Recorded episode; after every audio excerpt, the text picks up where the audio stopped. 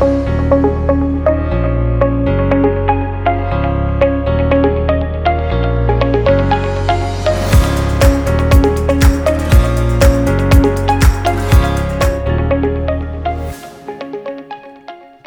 y bienvenidos al podcast Piedra Angular presentado por Global Grace Ministries. Mi nombre es Francis Hueso y siempre es un privilegio compartir la palabra de Dios con ustedes. La semana pasada comenzamos la serie Cartas a la Iglesia. Si no escucharon el primer episodio, tómense unos minutos esta semana y escúchenlo por favor. En el episodio pasado hablamos acerca de cómo el Señor Jesucristo dictó al apóstol Juan siete cartas a la iglesia en Asia Menor y al cuerpo de Cristo a través del tiempo en el libro de Apocalipsis. El episodio de hoy se titula ¿Qué tan bajo podemos llegar? Hoy discutiremos la primera de las siete cartas a la iglesia en Éfeso. Vayan conmigo por favor a Apocalipsis 2 y vamos a leer del 1 al 7, que dice, escribe al ángel de la iglesia en Éfeso. Esto dice el que tiene las siete estrellas en su mano derecha y se pasea en medio de los siete candelabros de oro. Conozco tus obras, tu duro trabajo y tu perseverancia. Sé que no puedes soportar a los malvados y que has puesto a prueba a los que dicen ser apóstoles pero no lo son, y has descubierto que son falsos. Has perseverado y sufrido por mi nombre sin desanimarte. Sin embargo, tengo en tu contra que has abandonado tu primer amor. Recuerda de dónde has caído, arrepiéntete y vuelve a practicar las obras que hacías al principio. Si no te arrepientes, iré y quitaré de su lugar tu candelabro. Pero tienes a tu favor que aborreces las prácticas de los Nicolaitas, las cuales yo también aborrezco. El que tenga oídos, que oiga lo que el Espíritu dice a las iglesias. Al que salga vencedor le daré el derecho de comer del árbol de la vida que está en el paraíso de Dios. Jesús empieza la carta dirigiéndose al líder de la iglesia y presentándose a la iglesia. Para Jesús era importante que la iglesia entendiera que, aunque Juan estaba escribiendo la carta, la carta venía directamente de él. Tan pronto como comienzas a leer su carta a la iglesia, ves el corazón de Jesús. Él le dice, yo los conozco. Lo que me encanta acerca de venir a Dios en oración es que no tenemos que venir a Él con pretensiones. Él nos conoce, Él sabe lo que nos gusta y lo que odiamos. Él conoce los motivos de nuestro corazón y conoce nuestras obras. Perdemos nuestro tiempo, mis hermanos, y tratamos de llegar a Dios siendo algo más que nosotros mismos. Jesús le dice a la iglesia en Éfeso, conozco tus obras, tu trabajo duro y tu perseverancia. La iglesia de Éfeso había iniciado su relación con Cristo con grandes esfuerzos. Éfeso estaba ubicada en un importante puerto del mar Mediterráneo en Grecia, Turquía y Creta. Fue el hogar de una de las siete maravillas del mundo antiguo, un templo de Artemisa, también conocido como el templo de Diana para los romanos. Artemisa era la diosa de la castidad, la caza, los animales salvajes, los bosques y de la fertilidad. Éfeso era una ciudad en auge cuyo nombre significaba deseable. Pablo fundó la iglesia y fue la iglesia más prominente en Asia Menor. Jesús le dice a esta iglesia, yo sé que no podéis tolerar a los malvados, que habéis probado a los que dicen ser apóstoles y no lo son, y que los has encontrado falsos. Como leemos en los escritos de Juan, Pedro y Pablo, muchos falsos profetas estaban tratando de infiltrarse en la iglesia primitiva. Eso lastimosamente no ha cambiado mucho. Los lobos con piel de oveja siempre han tratado de robar, confundir o extraviar al pueblo de Dios. Sin embargo, la iglesia en Éfeso era especial. Como les acabo de decir, el apóstol Pablo fundó la iglesia ahí. Priscila y Aquila asumieron su liderazgo una vez que Pablo se fue y más tarde le dieron el liderazgo de esta iglesia a Timoteo. Con tan buen liderazgo y enseñanza, hubiera sido bien difícil para cualquier falso profeta ganar influencia en esta iglesia. Jesús también reconoce la perseverancia de la iglesia al soportar las dificultades por su nombre. No era fácil ni popular ser cristiano en Éfeso. La ciudad estaba llena de pecado, idolatría y dinero. Ser cristiano ahí significaba decir no a todo eso. Sin embargo, Cristo le dice a la iglesia de Éfeso que no se habían cansado de las penalidades por su nombre. Eso es un gran cumplido en mi libro. Pero desafortunadamente, eso no es todo lo que Jesús les tenía que decir.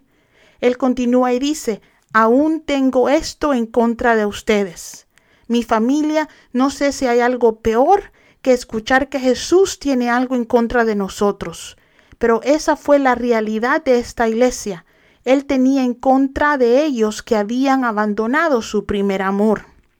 Al principio no podía entender cómo eso era posible para una iglesia que tenía a Timoteo como su pastor y a Pablo como su fundador, pero si profundizan un poco en la historia de la iglesia, pueden ver que esta iglesia había pasado por mucho. El libro de Apocalipsis se escribió alrededor de los 95 o 96 DC, lo que significa que Pablo, Priscila y Aquila habían sido asesinados por el Evangelio aproximadamente 30 años antes de que este libro de Apocalipsis fuera escrito.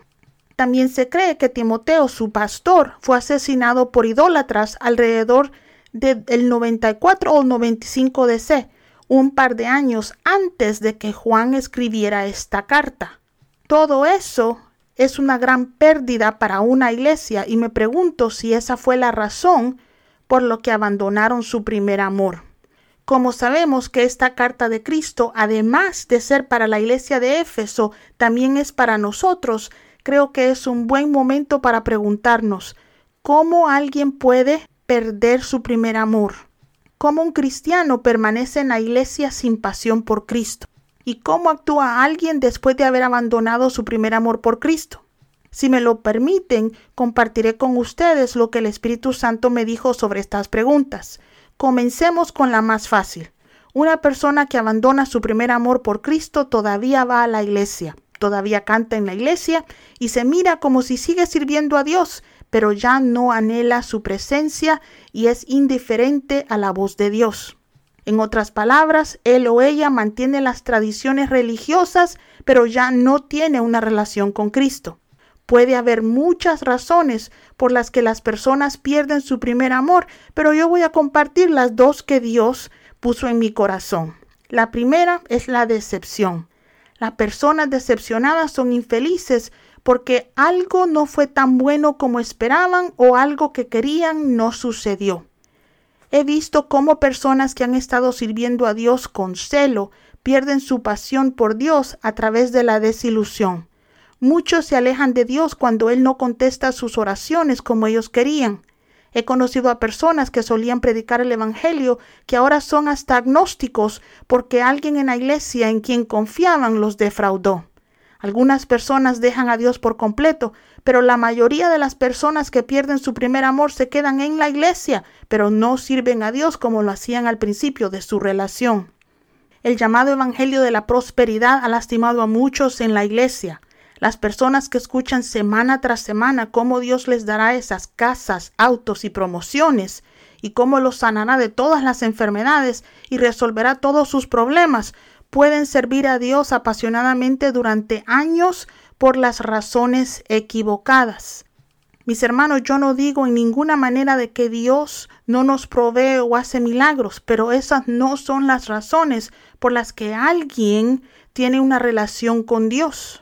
Porque si venimos a Dios por ambición o porque Él nos mantenga en una situación económica que nosotros queremos, cuando las cosas que esperamos no suceden, nos desolucionamos.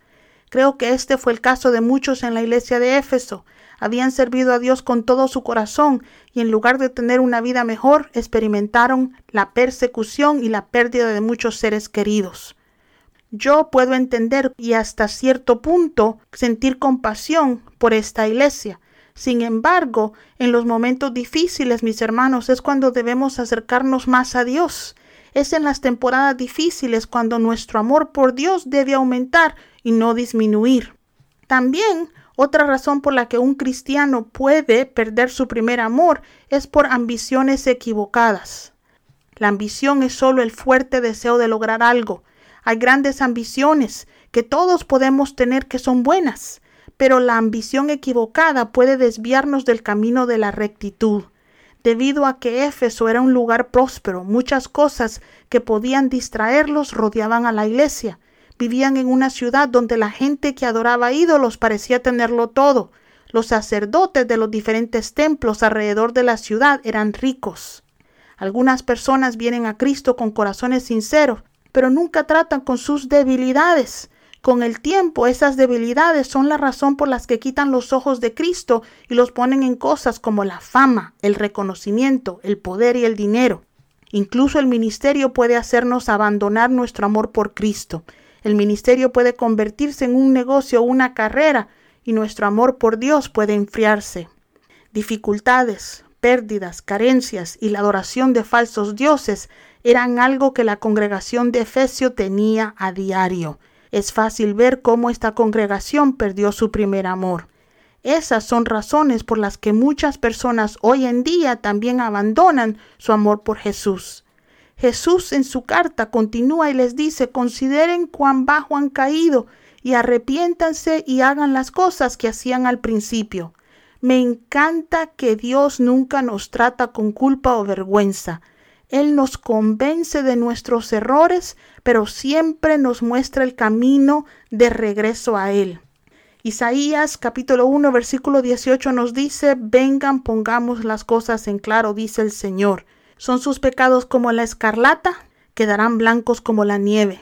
Son rojos como la púrpura, quedarán como la lana.